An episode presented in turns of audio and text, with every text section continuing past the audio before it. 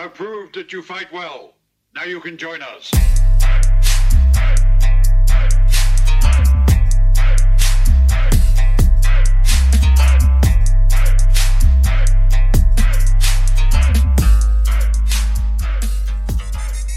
Olá pessoas, bem-vindo a mais um Ota Geekcast e hoje iremos falar sobre Falcão e o Soldado Invernal. Aqui é o Pedro, hoje sendo o host dessa vez, gente, acho que faz um tempo que eu não apareço, mas dessa vez estou aqui para falar dessa nova série da Marvel, assim como eu vi WandaVision. E para falar comigo aqui hoje nós temos... Lucas, e aí galera, tudo beleza? Estamos aqui para falar um pouquinho sobre Falcão e Cidade Invernal e vamos lá, que é série maravilhosa. Aqui é a Natália, primeira vez participando aqui do podcast, eu sou colunista do Otageek. E para quem quiser checar alguns textos lá no site, eu fiz as críticas da maioria dos episódios de Falcão e o Soldado Invernal dessa temporada. E também tem umas outras críticas de alguns filmes lá que vocês podem conferir. Olá, pessoal, aqui quem fala é o Hiller.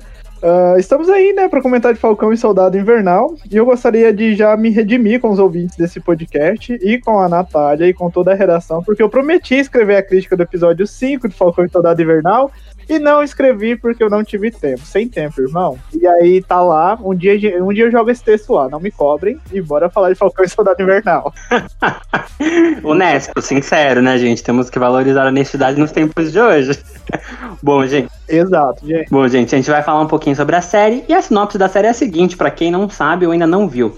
Depois de receber o manto do Capitão América no final de Avengers Endgame, o Sam Wilson se junta ao Buck Barnes em uma aventura mundial que coloca suas habilidades à prova enquanto eles lutam contra o grupo anarquista conhecido como Apátridas. E, bom, se, você, se essa aqui é a sua primeira vez ouvindo o nosso podcast, já vou pedir para você nos seguir, independente do agregador de podcast que esteja nos ouvindo nesse momento. Aproveita também para conferir nosso site que é otageek.com.br e todo dia lá tem matéria nova te aguardando. E lembrando, a gente vai começar agora só com nossas impressões gerais, que não tem spoiler, mas depois vai ter spoiler. Então, assim, pode ficar até o iníciozinho, mas você realmente não quer saber depois o que, que é, as coisas mais em detalhe, aí eu vou recomendar que você não ouça o resto e volte depois, né? Volta, né, gente? Não, não só vai embora, volte. É, mas então vamos começar, gente. Impressões gerais, o que vocês acharam? Uh, eu confesso que o primeiro episódio eu fiquei muito surpreendido. Uh, principalmente pelo, pelos efeitos especiais, cara, os efeitos visuais, todo CGI, toda a cena do, do da primeira da primeira batalha ali do Sam como Falcão, para mim tava muito próximo ou igual o que a gente via nos cinemas, então teve é, esse empenho, esse capricho da Marvel para colocar a mesma qualidade visual na série, então fiquei muito impactado mesmo. É, confesso que no decorrer dos episódios eu dei uma caída, assim, achei meio, meio enrolado algumas coisas, mas quando chega o final, cara, é impressionante toda a construção, principalmente do Sam, até ele pegar o manto de vez do capitão, é espetacular.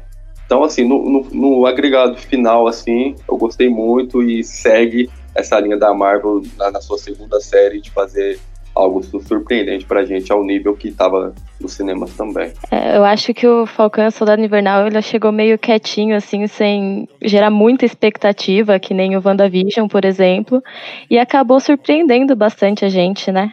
Sim, uh, eu concordo com vocês em parte, porque o fandom realmente não tinha expectativa tão altas como o WandaVision, mas eu em específico também não esperava muita coisa da série, Uh, eu vi de forma bem despretensiosa, então eu deixei acumular alguns episódios, ali os três primeiros episódios, e aí eu assisti. E fiquei surpreso porque eu achei uh, algo bem, é, vamos dizer assim, normal. Eu achei a série bem normal, nada tão estupendo, mas é Marvel sendo Marvel e ela entregando o que uh, ela havia prometido, né? Que é dar uma série a fazer essa transição de manto e fazer o Falcão se tornar o Capitão América. Então é, ela cumpre bem este papel em específico. Tem alguns probleminhas aqui e ali que a gente vai comentar melhor no decorrer do programa, mas essas são minhas impressões gerais. Bom, gente, eu vou ser bem honesto. Eu não gostei. Então, minha expectativa era baixa e a minha expectativa era que eu não ia gostar. E na verdade, ele atingiu toda a minha expectativa. Ele foi exatamente nos pontos que eu achei que ele ia, do jeito que ele ia. Então, assim, ele alcançou minha expectativa de, do jeito que ia ser e que eu não ia gostar, e eu não gostei. Mas depois eu entro em certos detalhes do, do porquê, assim, enfim. É, se teve uma coisa positiva, assim, que eu posso falar, no geral, foi para mim a melhora do personagem do Falcão. Então, para mim, eu, eu saí, terminei a série gostando muito mais dele, sabe? Bom, agora que a gente já falou um pouquinho do geral, acho que a gente já pode começar. E agora vai vir a parte com spoilers, né, gente? Não dá pra gente só falar por cima, que senão vai ficar. A gente termina aqui, né? Então, Vamos começar pelo positivo. Vamos olhar o que, que funcionou, o que, que deu certo, o que, que foi muito bem feito. A gente já comentou um pouquinho rapidamente, mas agora vamos falar em detalhe mesmo. Quem quer começar essa, essa, esses elogios? Cara, como eu falei agora nas expressões gerais, eu acho que a série se deu muito bem nas cenas de ação. É, eu acho que teve o um nível que a gente via nos cinemas. Uh, primeiro episódio, último episódio é o, é o ápice, assim, tá igual para mim, não teve diferença nenhuma com a qualidade que a gente via antes. Mas, uh, para mim, o ponto mais, o ponto alto, e querendo ou não, é o que deveria ser o ponto alto, e foi, é o desenvolvimento do, do Falcão. Eu acho que quando a gente finaliza a série, a gente consegue perceber que não era mais um. O Sam é, queria pegar o manto do Capitão América, né? o Sam que seria o Capitão América. Tipo, o Capitão América já era o Sam, sabe? Então, tipo, para mim ficou claro isso aí. É, para mim o desenvolvimento disso é muito bom, sabe? É a, os impasses dele para virar o Capitão América é, foi, foi muito bem construído e no final, cara, tipo, é ele, é ele que a gente vai seguir agora. Acho que, se não me engano, confirmou o quarto filme do Capitão com ele também. Então, para mim é o ponto alto, assim. No decorrer agora que a gente for conversando mais, eu, eu vou lembrando de, de mais algumas coisas. Mas para mim foi o que mais me, me encantou assistindo essa série. É, não, total. Eu acho que o Sam sempre foi a melhor escolha. Eu acho que não tinha outra opção. É, ainda mais porque misturar o estilo do Falcão com o, o, o, Capitão América, com o escudo, é uma ideia muito legal. Eu preciso falar. É, o conceito, até que a gente chega a ver no episódio final, é muito bom, né? Acho que as cenas de ação ficam até mais interessantes com ele agora todo equipado. Mas uma, uma coisa positiva foi realmente, eu acho que o Sam, na série, assim, em si, eu acho que foi legal a gente ver a família dele, ver da onde ele, de onde ele é, onde ele cresceu, sabe? Ter a irmã dele. Acho que ver esses laços humanos que prendem ele é uma coisa mais real com certeza ajudou a gente a gostar mais dele e sentir essa, essa, essa interpretação do ah, o que, que é ser o Capitão América, né? Porque ele não pode ser só esse super-herói também. Ele tem que ter essa família, ele tem que ter esse ponto humano que ele entende, né? Porque ele vai carregar um manto que significa muitas coisas, né? Então, quem é ele na vida, né? Não só como herói. E eu gostei das cenas de ação. Não todas, não vou dizer de todos os episódios. Teve, teve cenas que começou para mim muito bem, depois eu achei que ficou meio. Ah, para mim, a minha favorita ainda vai ser tanto a do, do episódio final, as cenas de ação do episódio final são muito boas, eu acho o episódio final forte. Mas eu não. E, e as cenas de ação da Cheryl no episódio 3, que é quando ela, ela aparece lá. Aquelas cenas dela são brutais, assim, são muito bem feitas. Eu fiquei, uou! Wow! Mas eu, eu não gostei da cena de ação do primeiro episódio. eu vou ser. Eu vou ser, eu vou ser do contra aqui, gente. Eu vou ser total mas depois, agora é só ponto positivo, então eu vou, vou focar aqui. e você, Jô? Ah, eu, não, eu concordo com o Lucas e eu acho que a série conseguiu mostrar bem pra gente o porquê que o Steve escolhe o Sam pra passar o manto, né? Que muitas vezes em escolhas que o Sam faz durante a série ou nas atitudes dele, a gente vê ele vê a essência Capitão América nele, sabe? Olha, gente, eu, eu tô aqui ouvindo vocês falarem, prestando atenção. Eu vou concordar também, eu não quero soar repetitivo, mas o melhor de Falcão e Soldado é, Invernal é o desenvolvimento do personagem, essa questão do manto, mas também as cenas de ação, eu concordo que elas estão uh, muito boas. É, nos últimos episódios, principalmente, os combates são é, bem cinematográficos e o figurino deles também eu gostei bastante. É, eu não consigo tirar o que mais eu falo assim, nossa, isso aqui foi muito bom, isso daqui eu gostei, porque o resto é muito MCU. WandaVision é um pouco fora da caixinha e dá essa sensação de algo muito novo. Mas Falcão, por mais que sejam esses personagens coadjuvantes recebendo um espaço maior, você ainda vê aquilo ali como o MCU dos filmes, né? Então, eu não quero falar assim, ó, oh, gente, isso é só a cena de luta que é bom em Falcão Soldado Invernal. Não é isso. Mas. Pode falar, Pedro. Eu, eu ia comentar que, tipo, eu acho que. Eu acho que tudo bem, ele tem essa questão bem MCU, Mas eu gostei que ele tentou não ficar tão no óbvio com certas questões. Por exemplo, tipo, eu não acho que eles conseguiram totalmente, mas.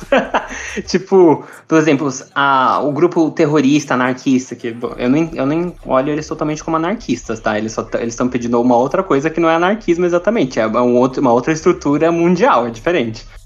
Porque, tipo, anarquismo é tipo, não tem a ordem. Eles querem uma ordem, mas eles querem a ordem antiga. Então nem sei se dá pra falar que eles são realmente anarquistas, se eles só queriam um mundo antigo, que era um mundo que era estruturado de uma outra forma. Enfim, e aí, tipo, isso é uma ordem ainda, isso é um, tipo, uma estrutura que tem um governo e tal, mas era um governo diferente, enfim. É, mas eu gosto deles porque eles, como vilões, pelo menos de início, eles trouxeram uma coisa mais humana. Eles não estão lutando esses vilões que, sabe, com o bigodinho, assim, ah, eu quero destruir o, metade do, da vida na, no universo. Não. Eles são pessoas mais humanas, eles são pessoas que passaram por muita coisa que muitas pessoas não sabem porque elas tinham sido apagadas do universo, né? E tem que lidar com essas consequências. E é legal a gente ver consequências do, do, do Thanos porque a gente, tipo, tá, passou cinco anos, e aí tem que ter muita coisa acontecendo, né? A gente viu WandaVision que a gente teve pequenas coisas e acho que essa série é, elevou um pouco, né? Mostrou mais ainda. Então, eu gostei da Carly. É.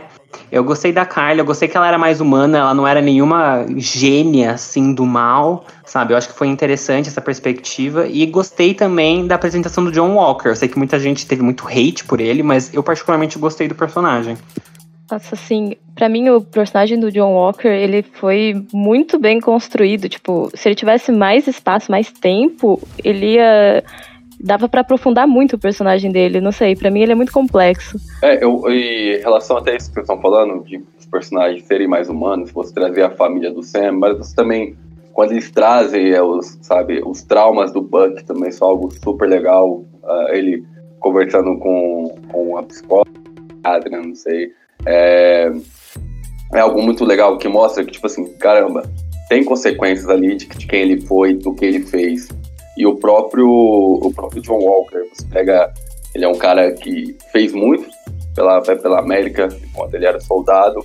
Então, a partir que ele vira o, o Capitão América, uh, é interessante que, por mais que ele tá curtindo aquilo, que no começo é muito legal, que ele parece um, um jovenzinho que acabou de sair do ensino médio, assim, sabe? Pô, eu sou o Capitão América. Mas aí quando ele começa a ver o que é ser o Capitão América de verdade, ele meio que não consegue aguentar aquilo. Até por isso que quando ele tem a chance de, de aplicar nele o soro do super soldado, ele não pensa duas vezes, porque até a gente falando que é um dos pontos fortes que eu lembrei agora, também, que foi muito legal, foi quando ele, to ele tomou a surra da, da, da, da Dora Milaje. Ai, maravilhosas, amo. Ele, ele, ele, ele percebeu que ele era um cara comum e vestindo, vestindo um manto do Capitão América. Então, eu acho muito interessante todas essas camadas que a série traz, principalmente nos personagens. E é interessante que ele tem um treino, mas não é suficiente, né? Porque a gente viu as Doras, aquele treino é um treino ferrado, né? É, mostra como ele foi muito mais utilizado pelo governo para ser essa imagem, só que ele não tá totalmente preparado para as coisas. Pô, é, as Doras têm anos e anos de treino. Ele teve um treino certo militar, mas não era um treino super aprofundado. Ele deve ter feito um treino de Capitão América, que nem a gente viu os vídeos dele, mas não, foi muito rápido, né, gente? Porque o Capitão América tava lá. Eu não, eu não acho que eles estavam pensando em substituir ele é, com, toda, com tanta rapidez, né? Então é, é, muito interessante. Eu acho que a história dele é uma das mais fortes para mim. Além, eu acho que a do Senna ainda ganha, mas eu acho que ele estava sendo muito bem construído. E logo nas cenas iniciais que você via ele com medo, sabe? Você via que ele tava um pouco ansioso com essa responsabilidade. Ele na, ele na entrevista lá no, no, no, no campo de futebol, tipo, meio, ai, tá, calma, gente. Eu sei que eu sou Capitão América, mas ó, né? Enfim, então é, é bem legal ver essa questão psicológica dele sendo trabalhada aos pouquinhos. Eu queria. É, vocês falaram das, do, das Doras Milages, né? Eu queria dizer que eu e minha família servimos as Doras Milages. Quem tiver ouvindo esse podcast aí também. É, se tiver visto aquela cena da luta, eu tenho certeza que gostou, porque não tem como não gostar. Mas eu queria falar com vocês sobre essa questão de como os personagens eles são é, reposicionados na série, né? Porque quando saiu rumor de gravação, o pessoal tava falando sobre a série, é, falaram da adição do Zemo, e aí todo mundo ficou assim, nossa, finalmente a Marvel vai retrabalhar esse vilão e vai colocar ele como vilão, ele vai estar tá mais fiel aos quadrinhos. E quando a gente viu a série, a gente se deparou com outro Zemo, é, que não é ruim, é uma outra releitura do personagem, mas não é aquilo que o pessoal esperava. Assim como outra personagem que eu acho que a gente. Eu não sei se a gente pode falar dela agora, Mas Acho que já. A gente avisou que tem spoiler. que nem a questão da, da Sharon Carter. É, o motivo dela agir daquela forma, eu acho que a gente pode comentar um pouco mais no final, mas a questão é, dela tá diferente, do meio que ela está ali mudou ela, eu acho muito interessante também. É, eu amei. Eu amei a revelação da Sharon Carter no final. Eu amei o jeito que ela foi trabalhada. Eu acho que é justo, né? Porque é uma personagem que foi esquecida, assim, largada.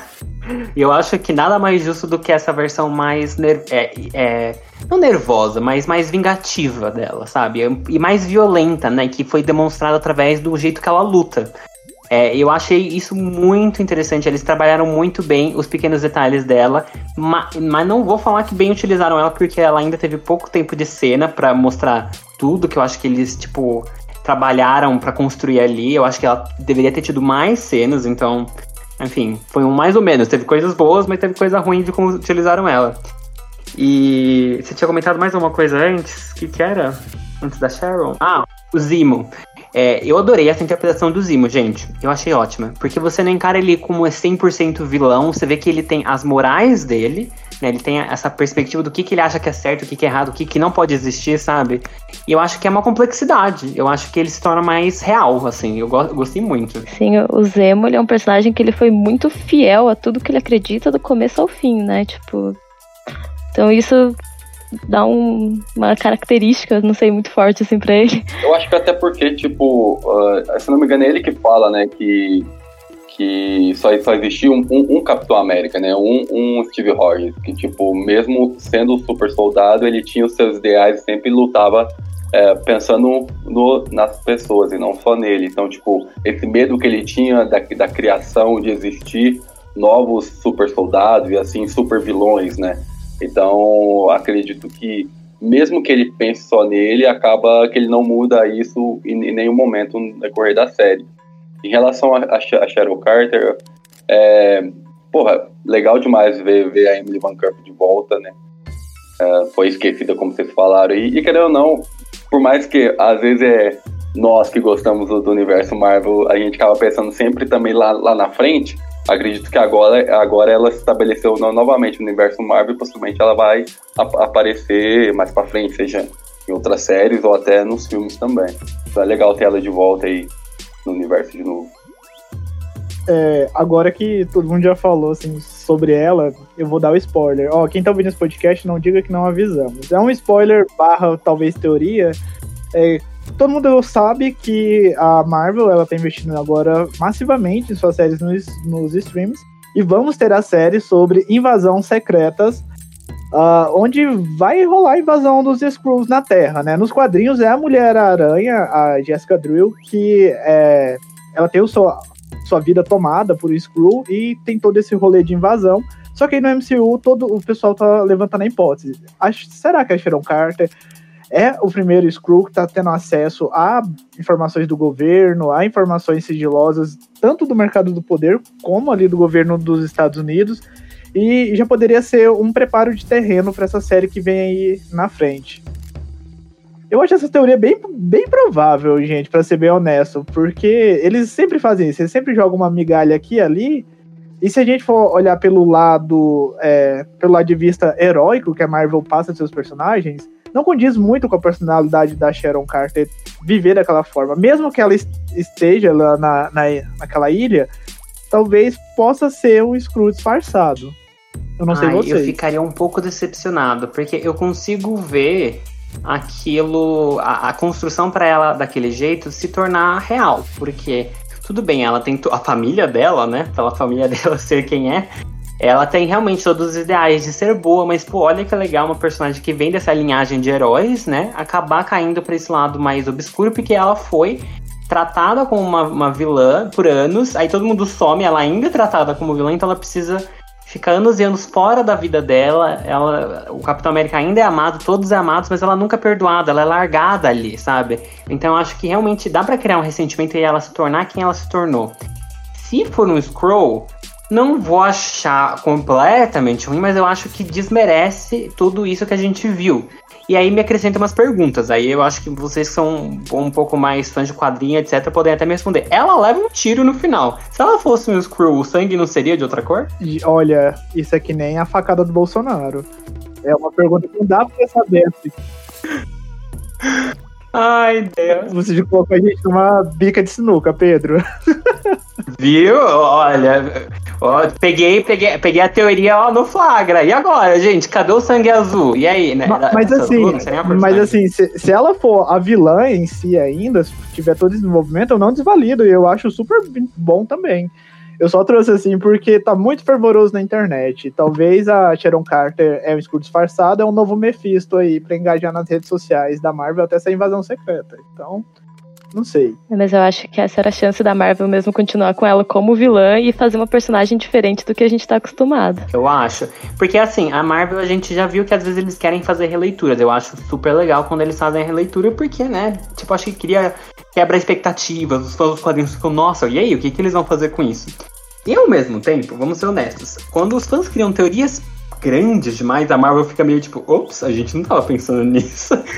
Tanto é que é, uma, uma das minhas maiores decepções pós-WandaVision foi ler que a diretora nem sabia das histórias dos quadrinhos da Wanda. Tipo, ela nem sabia quem era Mephisto. E eu fiquei meio, miga, se você vai fazer uma adaptação, você tem que saber as coisas. Não dá pra te defender. Então eu fico até com medo de como vai ser essas invasões secretas. É, entendeu? Eles pegam muito o que é conveniente, eles leem o quadrinho até metade, não sabem de tudo, então. Não sei, tenho, tenho meus receios, sabe? Da gente ir muito longe das teorias. Acho que a gente tem que ficar mais calminho e só curtir o que eles forem entregar. Uhum, concordo 100%. Eu só gosto de trazer para os podcasts porque é algo que engaja, né, gente? Quem tá ouvindo aí, eu tenho certeza que quem tá ouvindo o podcast joga lá no YouTube, vê uns videozinhos ali de teoria, então é entretenimento. É, tem que trazer, a gente tem que criticar ou elogiar a teoria, e as pessoas que estiverem ouvindo também tem que ver se concorda com a gente ou se odeia a gente, né? Tem que fazer uma coisa. Exato, gente. Bom, mais alguma coisa positiva que vocês viram pra gente ir pros pontos negativos? A filmagem, a direção, a direção de arte. Aí tá, deixa eu fazer um comentário então, que é sobre a redenção do John Walker no último episódio. Que eu achei aquela cena. Foi inesperada para mim, aquele. quando ele salva os, os reféns que estão caindo, né? De uma ponte, não sei direito. Tipo, um lugar alto. E daí. Porque, tipo, a, a bondade dele fala mais alto, né? Pela primeira vez do. Acho que na série. E, e é aquele momento que ele desiste de ser o Capitão América, né? E para mim tipo, foi curioso porque foi o único momento de atitude dele que condizia com a atitude de Capitão América, digamos assim. Mas não sei, eu gostei da cena, eu achei que mostrou bem assim que ele é bom de algum jeito. Alguma coisa dentro dele ainda é muito eu boa. Tive, eu tive um misto de sensação nessa, nessa, nessa cena, porque eu, eu, já tava, sabe, comigo que esse cara é ruim, eu não posso gostar desse cara, esse cara sujou, né, o escudo, né, tipo assim, a imagem do Capitão América quando ele matou o cara lá com, com, com o escudo. Aí quando ele faz aqui eu falo, poxa, mano. Tipo, quando eu falo que eu não gostei, não quer dizer que é ruim. Mas sabe quando você não quer sentir aquilo quando você vê um personagem que você já não gosta fazendo uma, uma, uma bondade? Aí você fica pensando depois, caramba, o que ele vai. Isso é legal. Que o que ele vai ser? No, que ele vai voltar. Isso eu acho que é certeza. Então eu fico nessa. O que, que ele vai ser daqui pra frente? Uh, só. Ele vai, ele vai ser só um pau mandado. Eu esqueci o nome. Como é o nome da personagem que. Isso, quando ela é tipo. Vamos dizer que ela é tipo. Acho que ela vai ser tipo o Nick Fury da galera do mal, né? Possivelmente. Ela vai ser deve organizar uns. Eu não vou, eu não vou dizer que eles são maus, eu acho que vão ser tipo de oportunistas, vamos dizer assim. Sabe aqueles meio anti-heróis, fazem mais pelo bem próprio deles? Eu acho que vai ser mais mas esse. Mas aí teve esse misto aí, que eu gostei da cena, mas ao mesmo tempo ele, caramba, eu queria ele ainda ruim, sabe? Eu queria ele mal porque me, ele me vendeu isso. Mas, mas, mas, mas é legal pro desenvolvimento do personagem, até porque pra gente ter uma, uma empatia melhor também no decorrer quando ele voltar. Eu gostei realmente da cena, porque eu acho que condiz com quem ele apresenta no início, sabe? Ele é esse soldado americano, ele quer fazer as coisas pelo país, ele quer fazer pelo bem das pessoas, sabe? Ele salvou amigos soldados dele. Eu acho que é bom que ele tenha esse retorno, que não seja só essa queda pro, tipo, Dark Side, porque ele tomou o soro. Mas eu, para mim, o meu único problema com a cena, na verdade, é que ela é muito rápida. Tipo, não faz nem meio episódio atrás que ele assassinou um cara violentamente com escudo e ele não passou por nenhum processo de, tipo, é, passado essa raiva pela Carly, né? Então, assim, foi meio brusco para mim. Eu acho que, infelizmente, precisava de mais episódios para trabalhar esse. Ele, ele vem desse trauma. Nem que ele tivesse uma cena com a terapeuta, sabe? Ele reencontra a terapeuta e eles conversam rapidamente, sabe? Então, eu acho que sofreu aí. Acho que a gente acaba entrando, tipo, nos pontos negativos com isso também, porque muita coisa foi acelerada. Tipo, ele tem essa redenção, e o quê? Dez minutos depois ele já tá amiguinho do Bucks, tá prendendo os apátridas lá, sabe? Tipo, foi legal mostrar esse lado dele, o sentimento de confusão que a gente sente ao ver isso, mas foi muito rápido. É, outra coisa da série que foi muito importante foi abordar a questão negra, né, racial e o que significa ter um Capitão América negro agora.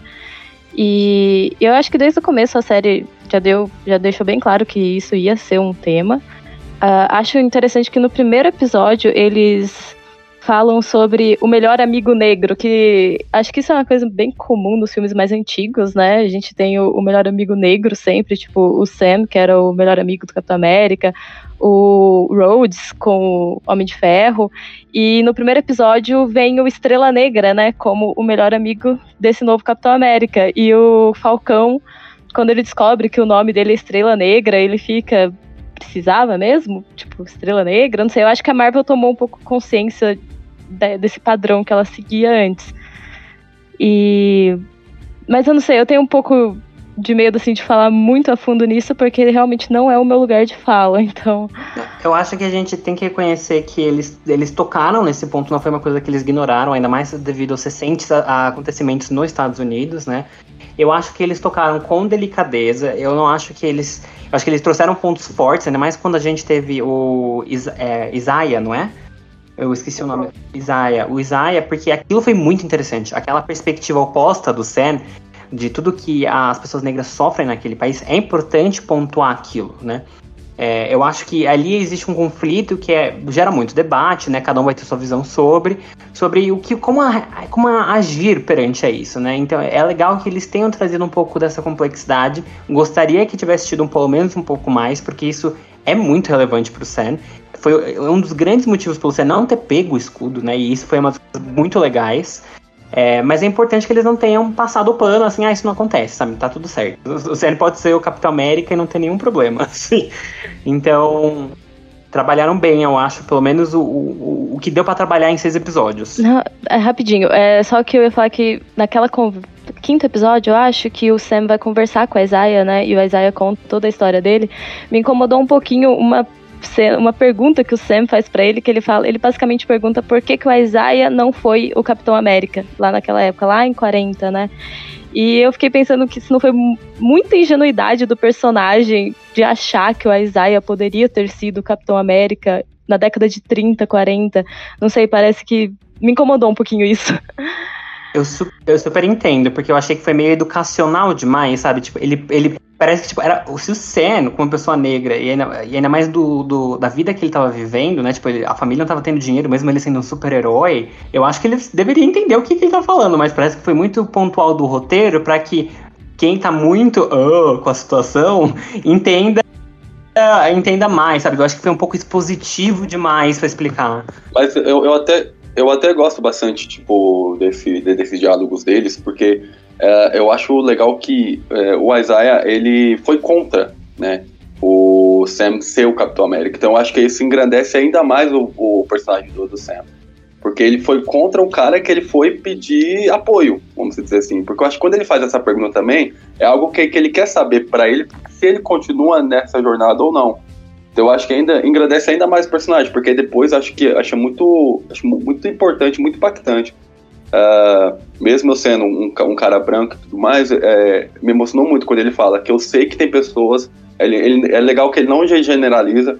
Ele fala: Eu sei que tem alguns que não vão me aceitar como Capitão América, mas eu sou o Capitão América. Então eu acho isso muito forte e, tipo, e vale pro personagem, porque do lado dele ali só tinha o Sam, ou oh, desculpa, o Buck. E mesmo assim, eu, eu, eu é, às vezes eu entendia que o Buck queria que ele ficasse com, com o escudo, mas não, mas, mas não necessariamente ele virasse o, o Capitão América. Às vezes parecia algo tipo assim, guarda porque esse escudo é, é importante pra gente. Mas a partir do momento que ele, ele, tipo, vamos dizer, sozinho, entre aspas, ele aceita isso, cara, não tem como ser, ser, ser outra pessoa, sabe? Então, tipo, achei super foda toda a construção dele para aceitar ser o, o capitão. E só, e só um ponto que eu acho interessante também em relação à história, né, toda a narrativa da Marvel, que eu acho que ainda vale ainda mais o porquê que o, que o Steve Rogers escolheu o Sam, que se a gente pegar, tipo, o Steve, ele volta no passado e ele vive to, to, toda a época que ele ficou congelado. Então ele viu tudo que a, que a população negra americana passou durante anos. Então eu acho que, a, além, tipo, do novo herói, ele sabia que tinha que ser esse cara para representar tudo que, que a população negra americana passou durante anos. Porque ele viu isso agora. Porque ele estava vivo, ele não ficou congelado. Então achei ainda que engrandece ainda mais o porquê do, do Sam ser o, o, Capitão América agora. Achei super foda, sabe? Assim, é, só para fechar nas partes positivas, né? É, eu concordo com tudo que vocês falaram e não vou prolongar muito, eu só vou acrescentar algumas informações aqui para quem tá ouvindo esse podcast talvez não saiba.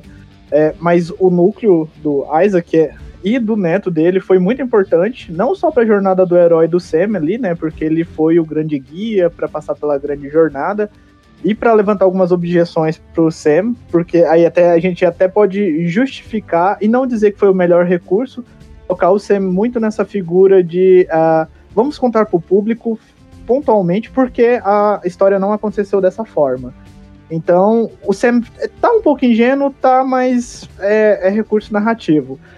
Mas é uma coisa muito importante que tá nesse núcleo que a gente não repara é no Neto, acho que é Neto ali do Isaac, né? Que ele foi incluso ali, não foi à toa, e que ele é um membro dos Jovens Vingadores. E aí vai ter série ou filme aí no Disney Plus no futuro. Isso é muito bom que a Marvel já fazendo uma introdução. Assim como a Mônica Rambeau foi introduzida em Capitã Marvel, o Patriota, é Patriota o nome dele? Deixa eu até confirmar que é. É, o Patriota foi incluso uh, aqui no Falcão e Soldado Invernal, o que é ótimo, né? Que é ótimo que a gente já sabe que a Marvel tá uh, colocando todas as suas pecinhas no tabuleiro ali para formar a equipe. E um fato curioso, agora bem off, é que no Jovens Vingadores o Patriota ele faz a cota hétero do grupo, porque todos eles são LGBTs e só ele é o único hétero que tá ali no meio. E é muito engraçado isso, só queria trazer essa curiosidade. E Jovens Vingadores, a série agora será transmitida pela Hulu, por não ser conteúdo para famílias. Exato. Crossover com Love, Love Simon. Não, Love Victor. Love Victor. Não, peraí, buguei. É o Victor. Oh, só, uma, só uma coisa aqui, é, eu, eu não sei se isso vai entrar como positivo ou negativo, eu tenho também um misto de, de emoções vendo. Vocês gostaram do uniforme do Falcão? Como foi pra vocês? Do Falcão ou do Capitão América? Como Capitão América? É, do Capitão América, é, dele como Capitão América. Eu achei normal. Hum, sim e não. Era o que eu esperava, porque no quinto episódio lá que fez mó suspense para mostrar, eu já imaginei que era a roupa do Falcão com as cores do Capitão América. Acho importante ele continuar com as asas. Ele tem muita habilidade com aquelas asas, então não faria sentido tirar. Mas é meio feinho, né? É, não, isso é assim. Em, questão de cena de ação, assim, dele usar o escudo com as asas, ficou super legal. É porque, tipo, caramba, foi a galera de Wakanda que fez, sabe? Eu pô, achei que ia ver algo super diferente, não sei. Só que também ele tinha que ser parecido com, com o escudo, né? As cores e tudo mais. Mas sei lá, eu esperava algo tipo assim. Surpreendente, sabe? Surpreendente. Não, não que eu não gostei, mas eu acho que é, entra um pouco do que o. Do que o Pedro falou, é tipo assim, é o que ele esperava da série foi o que aconteceu. Eu meio que acho que na roupa foi isso também, sabe? Não é, não é o uniforme que a gente talvez queria, mas é o que tinha. Mas uma coisa eu sei, aquele design daquele uniforme é para ficar de acordo com a forma dos bonequinhos que eles vão vender. Vocês podem ver que o peito dele, assim, ó, é até um pouquinho mais aberto, porque é para fazer bonequinho, gente. Para mim, o maior problema da roupa é, tipo, do peito para cima. Tipo, os ombros e a, e a viseira ficaram feios. Mas de resto eu não achei ruim. Eu acho que deveria ter feito de outra forma essa combinação do azul e branco em cima. É, eu acho que foi isso que mais me incomodou. A viseira tá horrível, gente. Aquela se tá muito feia, vocês vão perdoar. Arranca, tira, qualquer coisa. Sei lá, bota um capacete, não se inventa. Nossa, a viseira tá muito feia. Não, pô, tem que pôr um capacete nesse cara, tá com o cocuruto de fora. É, né, gente? Qualquer coisa bate na cabeça dele, ele morre, né? Mas enfim. Ah, então o Steve Rogers um capacete, pô. Não, e ele lutando contra o helicóptero. Ele vai com o helicóptero lutar contra o helicóptero, ele bate a cabeça no helicóptero no meio do voo, morre. Traumatismo craniano. Enfim. Bom, Agora a gente pode ir pros negativos, gente. Agora, senão a gente vai ficar só nos positivos. Marvetes, fiquem calmos que a gente tem que falar. Tem que falar as verdades. Eu vou, eu vou abrir aqui com algo que eu, que eu fiquei muito de- de- decepcionado. Você pode ver que a gente quase não, não falou dele. Cara, o Buck, pra mim, pra mim ele foi muito flopado na série, mano. Horrível. Eu odiei o Buck, eu odiei. Porra, mano, ele, tipo, cara, é tipo assim, a, acho a, a introdução legal, só que depois, tipo, até nas cenas de ação, sabe? Mano, ele é um soldado invernal, sabe? É, ele é um super, um, super soldado com um braço mecânico de Wakanda, mano. Sei lá, mecânico, com, tecnologia de Wakanda, sabe? Tipo, Ele foi nerfado, né? ele não faz nerfado. nada, cara. Eu falei, caramba, velho. Nossa, me dava uma raiva assistindo. mano. Porque, é, é, tipo, era um dos personagens que eu mais gostava, sabe? Porque eu penso assim, se a gente pegar lá, lá no Capitão 2, mano, ele dá um pau no Capitão América. E ali o Steve não sabia que era o Buck. Então, tipo assim, era pau a pau os dois. Agora ele apanha de todo mundo. Aí ficava, não é possível, cara, não é possível. Aí eu fiquei bastante decepcionado, assim, com, com o personagem do Buck. Pra mim, o personagem do Buck foi tipo, Sam, por que você não ficou com o escudo? Foi tipo, li- é literalmente isso que ele faz a temporada inteira.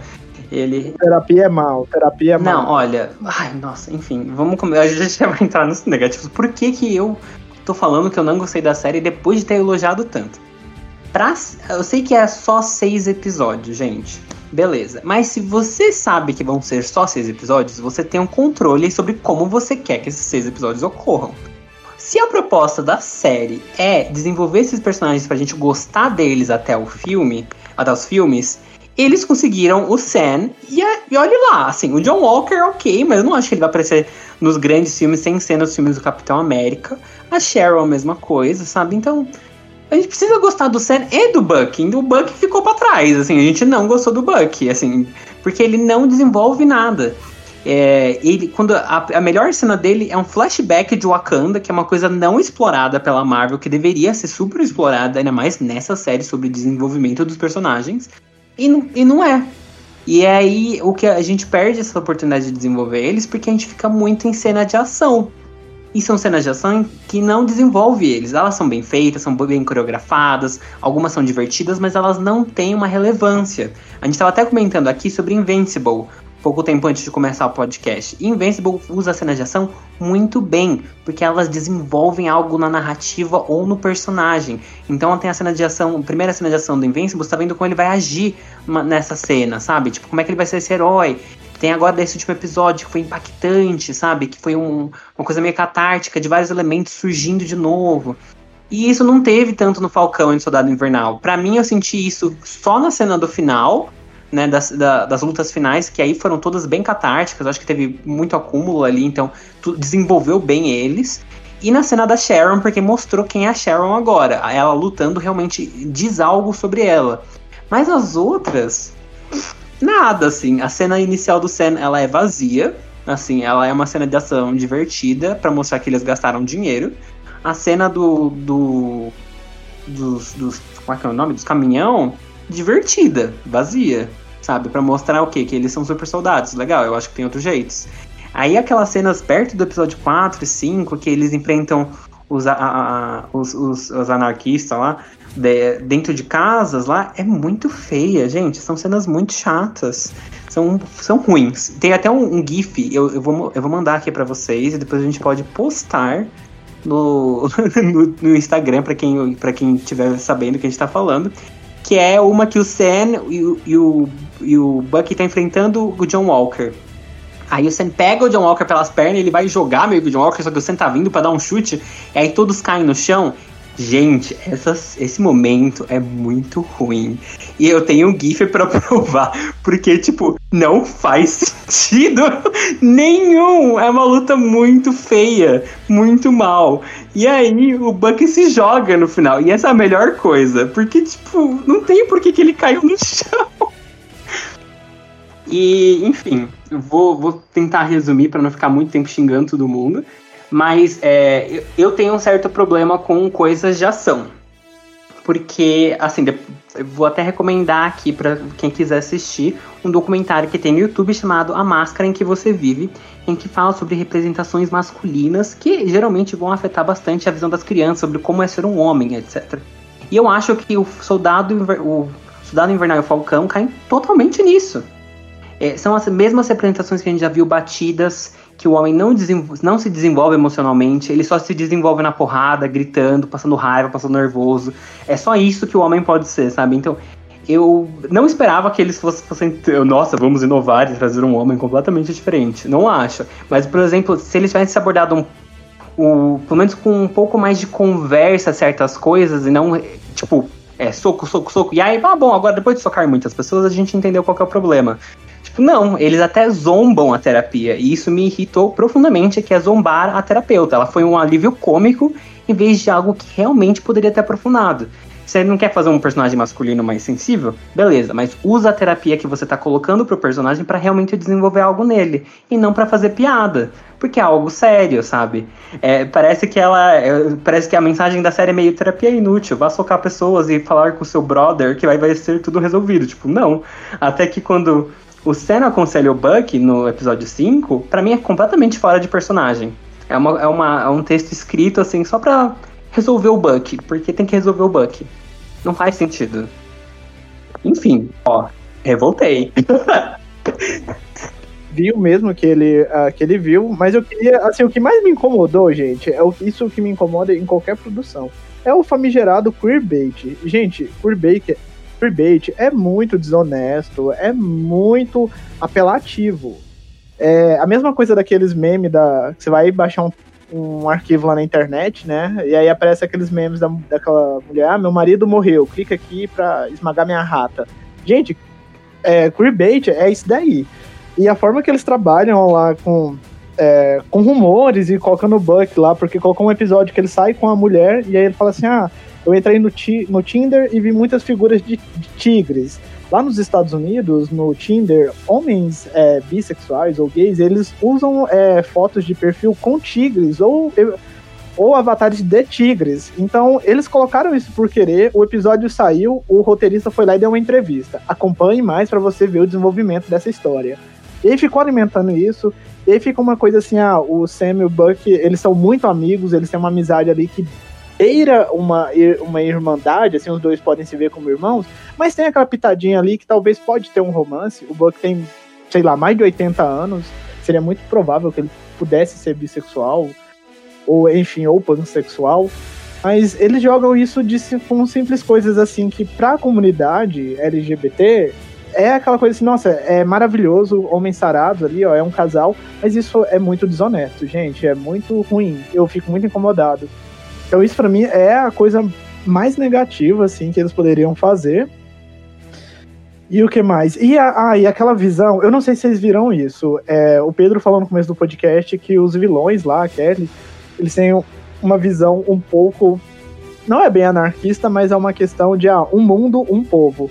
Eu não sei porquê, mas isso remete muito ao comunismo na minha cabeça, daquela ideia assim, ah, o comunismo quer unir as pessoas e aí vai destruir tudo. Então vende muito assim, ó, olha, o Capitão América, a, o imperialismo norte-americano vai combater aqueles comunistas ali. E é aquela coisa também, já falando de imperialismo norte-americano, que é no primeiro episódio, vamos mostrar um país, é, um país aqui no continente, é, eu esqueci qual país que era, mas era um país árabe. Líbano, vamos mostrar o Líbano, Olha como o Líbano é subdesenvolvido, olha esse filtro amarelo aqui, olha aquele cachorro com sarna na rua, passou pro próximo segundo de DC Washington. A imagem branquinha, gente, isso é muito descancarado. Então tem aquela coisa assim: olha, os Estados Unidos é legal, nós temos o Capitão América negro, mas vamos repetir os mesmos problemas globais é, com as nossas produções. Então, se, se, a gente for aprofundar ainda mais, a gente vai ter que criticar muito o Walt Disney e aí a gente vai ter que falar só em um podcast, mas é isso. Deixa eu só deixar a minha indignação com o Buck aqui antes que a gente saia completamente do assunto.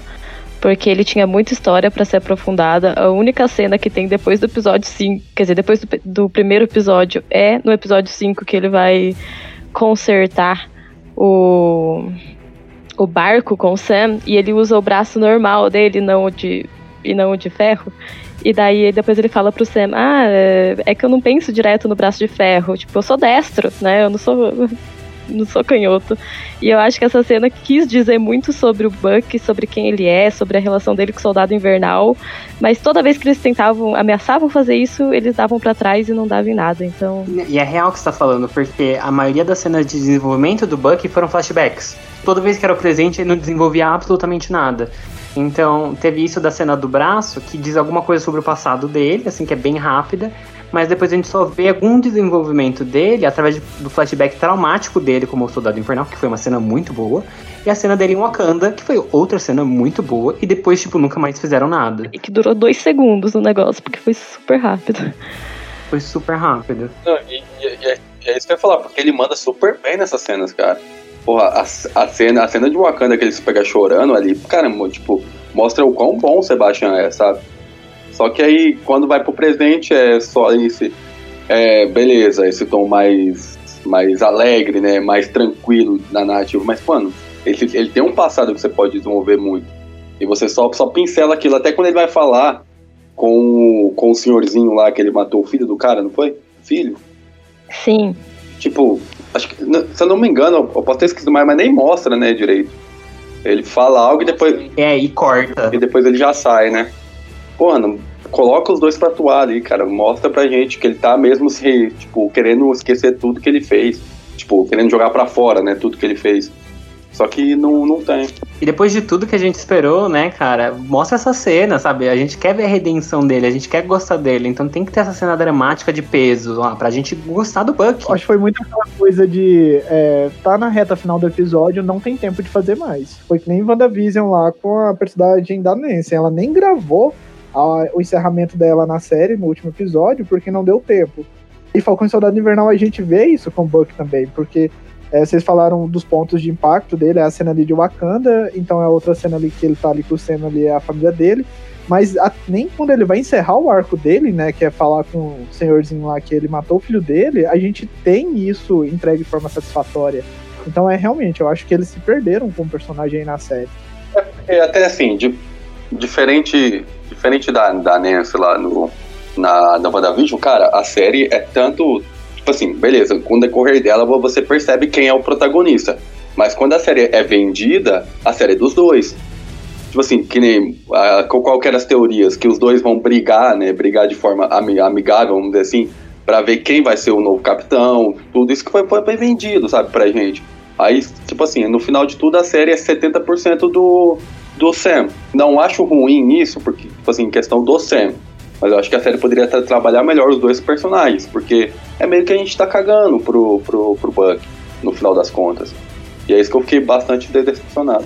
O Zimo e o John Walker são mais desenvolvidos que o Sam, sabe? Eu, eu, o Sam não, o Sam não, o Buck. Eu, nossa, sempre troco. Mais desenvolvido que o Buck. E isso é um problema, né? E, e, ah, eles não teve tempo. Eu entendo realmente, porque seis episódios é curto. Mas a gente tem que lembrar que eles são os. Eles estão desenvolvendo a série, cara. Acho que não tem muita desculpa para eles, porque você tá escolhendo fazer o que você tá escolhendo fazer, sabe? A plot, a, a narrativa, ela não era tão cheia de coisas que nem WandaVision era, porque WandaVision tinha um mistério, tinha um monte de coisa rolando. Ali não, era uma, era uma, era uma plot super rasa, entendeu? Que foi muito preenchida de, tipo, é, aprofundamento do universo, né? Resolveram colocar Madripoor, que foi algo muito legal, tal, tal, tal. Mas umas cenas de ações que poderiam ter sido cortadas às vezes para você realmente desenvolver. Eu sei que o pessoal tava querendo ação, ação, ação, porque é a série do, do, do Falcão e Soldado Invernal, blá blá blá. Mas acho que dá pra trazer aquilo que a gente mencionou da ação relevante. Então, se a gente vai fazer o, por exemplo, traz flashback do Bucky. Mostra ele fazendo coisas horríveis como Soldado Invernal e, sei lá, mostra como ele tava sofrendo fazendo aquelas coisas, né? Ou, ou de, só de lembrar. Já são cenas de ações que você encaixa com alguma relevância. Mostra ele em Wakanda, é, tentando se acalmar, ou às vezes até caindo numa luta porque não consegue se controlar contra uma das Dora, das Dora Minaj. Pô, outra cena de ação que o pessoal vai achar foda e é relevante para o personagem, para o desenvolvimento. Então, é, eu acho que é escolhas ruins. Eu acho que foram muitas escolhas ruins de como trabalhar certas coisas. A melhor cena do Buck é quando uma das guerreiras da, de Wakanda arranca o braço dele com um toque. Maravilhoso. É muito foda. É muito bom. Não, é legal que você via na, na cara dele o um espanto. o cara, mano, tipo, ela arrancou o braço dele fora.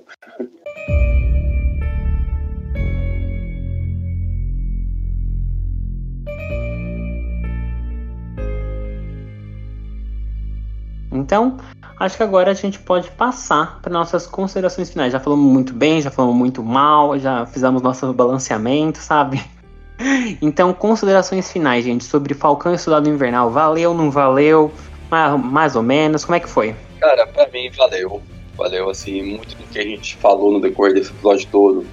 Por causa do Sam. Eu acho que, assim, é muito bem construído. Tipo, hoje ele é o Capitão América, sem dúvida nenhuma. Deu abertura para personagens que estavam esquecidos voltar. Uh, o próprio John Walker pode aparecer mais, mais pra frente, pode ser ainda melhor. Eu acho que teve alguns problemas com o personagem, mas é um personagem que pode ser muito rico mais pra frente. Eu espero que o, se o Buck voltar, que, que volte melhor é, nos próximos, nas próximas séries, nos filmes, não sei. Mas no, no final eu gostei bastante. Os, o episódio final, assim, é grandioso em todos os aspectos. Então, para mim, valeu. E se fosse dar nota, nota máxima, assim, que eu gostei bastante no final, no final das contas. Eu também acho que. também acho que valeu a pena, no fim das contas, que apesar do, de todos os pontos negativos que a gente falou aqui, deu para se divertir assistindo e, e, querendo ou não, a gente ganhou um pouco ainda do universo Marvel, assim, acrescentou ao universo Marvel. Assim, eu vou falar. É, por mais que eu tenha me incomodado com alguns pontos, eu assisti a série, né? Estou aqui nesse podcast falando sobre essa série. Então, dizer que não vale a pena assistir, eu estaria mentindo. Então, vale a pena sim. Falcão e Soldado Invernal é uma ótima adição ao MCU que ajuda a dar mais profundidade e ajuda a contar histórias que a gente não tinha tempo de ouvi-las durante os filmes aí, os filmes principais. E me fez gostar do Sam, porque eu realmente só via ele como ajudante. Mesmo ele sendo Falcão, eu não tinha muita é, simpatia pelo personagem. E com o final da série, com o final do arco, eu passei a ter. Então eu, eu acho que Falcão e Soldado Invernal cumpriu muito bem esse papel. Gente, se eu, assim. muito cara. Valeu a pena, gente. Eu não posso dizer que valeu. Eu acho que foi uma série, entendeu? eu acho que ela adicionou coisas pro mundo da Marvel, adicionou. Mas é tanto potencial perdido, é tanta oportunidade perdida, é tanto reforço de coisas, às vezes, muito negativas socialmente, que eu não consigo falar assim, valeu muito. Não, pra mim não valeu. Mas é a, a, ela ajudou bastante pro personagem do Sam, que para mim. E vou dizer assim, que se a gente vê o John Walker na, nas, nos filmes grandes, eu vou falar que valeu até um pouco mais. Mas é que eu não tô botando fé até onde eles vão levar esses dois personagens que eles trouxeram, que é a Sharon e o John Walker. Não tô achando que vai ser grandioso, não. Por isso que, pensando no, no, no na grandiosidade dos filmes, não acho que valeu tanto. Eu acho que foi meh né? E assim, não foi uma série que eu super me diverti assistindo, também não vou falar, não vou mentir. Mas para quem gosta de séries de ação, que é uma coisa é, simples, que tenha, seja bem produzida, porque ela é bem produzida, não vou mentir, ela é bem produzida sim. É, e, tem seus, e tem seus elogios, como a gente falou, eu acho que a pessoa vai se divertir, né? Pra mim, não foi tanto o meu, meu estilo, não. Pra mim foi WandaVision, gente. Só aqui fãzinho da Wanda e da magia. Vamos lá. Sim, eu também estou com o Pedro. Esse podcast tá bem dividido, né? Tem. Tá o, Pedro, tá o Lucas e a Nath ali se segurando a peteca de um lado e o Pedro do outro. Mas o Rio tá com medo de ser cancelado, gente. Eu vou falar aqui, ó. vou entregar. Ai, gente, eu, gente eu, os fãs da Marvel já me ameaçaram, gente. Por isso que eu tô com medo. Bom, gente, agora pra encerrar, encerrar, a gente já teve duas séries da Marvel. Vamos fazer agora nossas, nossos tchauz, assim, mas o que, será, o que vocês estão achando da série da Marvel? Tá rendendo? Que a gente pode esperar do Loki. E aí a gente já pode falar nosso tchau nesse processo para cada um. Ah, pera aí, antes de falar disso, gente, é, vai ter, já foi confirmado Capitão América 4 com roteirista, se eu não me engano, Falcão e Soldado Invernal, né? Então, vamos ter mais aí desse universo e talvez vamos ter retor retorno de alguns personagens. Não dá para saber nada o que vai acontecer no filme, mas a gente sabe que vai ter. Aí. Eu tenho medo, mas se for nível Capitão América 2, que é por isso que eu assisti a série, eu espero vai, vai ser bom, mas tem que ser nível Capitão América 2, porque aquele filme foi incrível. Bom, pode, podemos começar esses encerramentos falando do, das séries Marvel. Lucas, com, é com tu. Cara, é assim, eu, eu gostei bastante de WandaVision, eu participei aqui do podcast também, só elogiei, gostei muito, muito mesmo. É, até falei muito que eu gostei bastante dos dois primeiros episódios, da, da, da, formatação de sitcom e tudo mais, eu gosto também. Eu gosto de cena de ação, mas eu gosto de um, de um drama, de algo diferente. E eu até falo muito aqui, quando a gente conversa sobre Marvel, que eu gosto de ver algo de diferente dentro do universo Marvel. Até por isso, o Capitão América Cidade Invernal é um dos meus dos filmes que eu mais gosto. Gosto bastante do Thor Ragnarok, porque é comédia. Então eu gosto de quando eles mudam um pouquinho nem, nem que seja um pouco do que eles costumam fazer. Mas também gosto de, de cena de ação. Então, é, vendo que as duas séries são completamente diferentes uma com a outra, essas duas que saíram, que foi WandaVision, Falcão, Cidade Invernal, eu gosto do que eles estão fazendo até então. E até porque eles estão investindo nisso. Acho que a Disney, junto com a Marvel, viu que esse é um caminho que eles tinham que seguir, que não tinha como só focar em filmes. E ainda mais, não sei se a pandemia é, a, acelerou esse processo e tudo mais mas uh, eu vejo um caminho legal que eles estão seguindo até para desenvolver personagens que não eram tão desenvolvidos nos filmes. Então, no, no grosso modo, assim, de tudo que eles fizeram até então, eu tô muito feliz, cara, por, pelo que eles estão fazendo e dando oportunidade para atores também que não eram tão explorados no, no, nos filmes deles. Então, tô bastante contente até então. Bom, o WandaVision eu também acompanhei inteira e eu gostei muito. Eu acho que o WandaVision trouxe um jeito de narrativa que eu, eu fiquei maravilhada com ele. Eles, eles usavam questões técnicas para contar a história, aumentando e diminuindo o enquadramento da tela, né? Pra, enfim, é, as referências às sitcoms eu amei. Todos os episódios. E Falcão e Soldado Invernal é bem diferente, né? A narrativa deles segue um padrão bem mais simples, assim. Mas é uma série de ação e levando isso em conta, eu acho que tipo, ficou muito boa de qualquer jeito. E agora tá pra vir a do Loki, né? Que já é um personagem que eu acho que é muito querido pelo, por, pelo público, pelo menos eu sempre amei o Loki. E eu quero muito ver como é que vai ser o desenvolvimento dele agora nessa série. Bom, eu também estou mega ansioso pra Loki não pelo personagem em si, mas pelas possibilidades que essa série abre e pela ousadia que ela é, né? WandaVision é um pouco fora da caixinha, mas ela ainda se prende a, a explicar pro público, a mostrar como que as coisas funcionam. Falcão e Soldado Invernal já é, é né, outro público. E Loki, eu acho que ela vai ser um pouco mais ousada por já é, invadir esse multiverso que eles pincelaram ali em Homem-Aranha 2 que eles ameaçam, ameaçam não, eles dão vestígios que vão explorar ou não vão explorar. Porém, Doutor Estranho vai, vai ser explorado, mas vai ser muito bom ver isso também em Loki. Então, para quem é fã de quadrinhos, para quem vê as histórias é, envolvendo mais. É, como é que eu dizer assim, essa estrutura do MCU, essas organizações, eu acho que vai gostar muito de Loki. Então, é isso. Também estou muito ansioso para Miss Marvel, para She-Hulk, Cavaleiro da Lua, todas as produções aí que vão vir pela frente.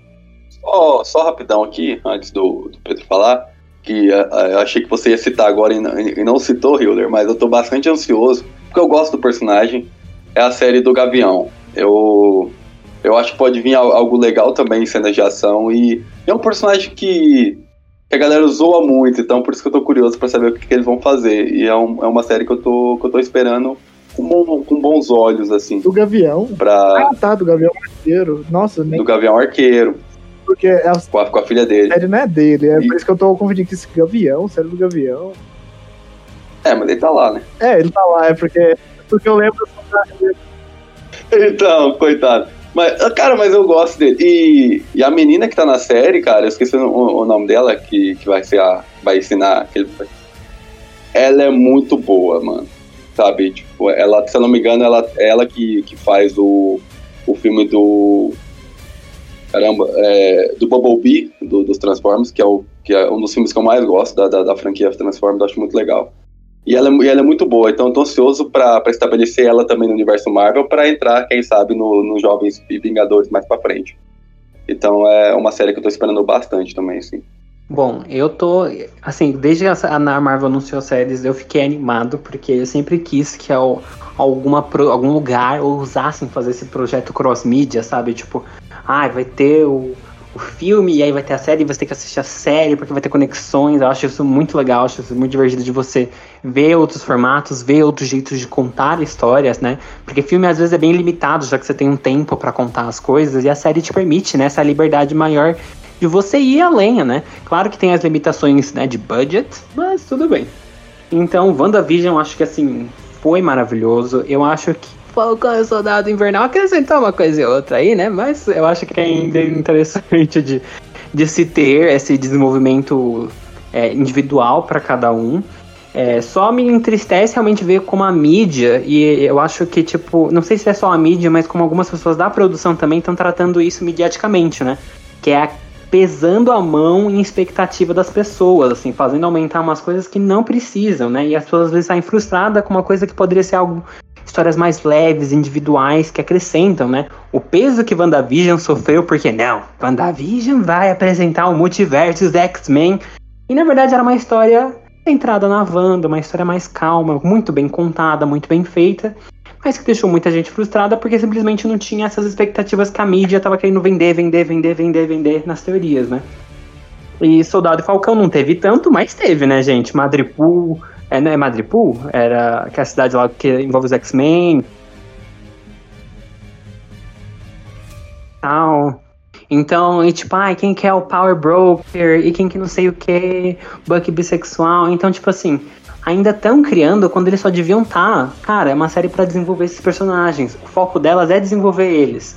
Assim como o Loki e o do Gavião Arqueiro, que vai ser da filha, que eu não lembro o nome dela, também vai ser, né, da Kate Bishop vão ser para desenvolver eles, né? Não, uhum. não, vai, não vai brotar o, o, Wolverine, a tempestade ali no meio, gente, sabe? Então, assim, é, eu acho que é muito válido isso que eles estão construindo para poder abrir espaço para esses personagens. Estou animado, estou animado para essas duas, estou muito animado para Loki pela mitologia, não pelo Loki, porque eu tô muito triste que o Loki que eu gostava morreu, né? E aquele é um outro Loki, e agora eles têm muito tempo que eles têm, tipo, muita coisa para fazer para fazer esse Loki ficar gostável, né? Porque é um Loki de mil anos atrás que ninguém mais vai ter paciência. E eu tô animado para ver a Kate Bishop também. Eu acho que, que nem o Lucas falou, eu tô animado porque pode ter cenas interessantes e relacionamento de pai e filha bem trabalhado numa série é sempre muito legal de ver. Então vamos aguardar. Mas é isso, nos encerramos aqui por hoje. Leiam nossas críticas sobre o, soldado, o Falcão e o Soldado Invernal que está no otageek.com.br menos o episódio 5, que o Hiller ainda não entregou. Mas tudo bem. Acompanhem lá, gente. Você acabou de ouvir o Outra Geekcast, o seu podcast de jornalismo cultural, com a apresentação de Pedro, Natália, Lucas e Hewler, sendo uma produção do site Outra Geek.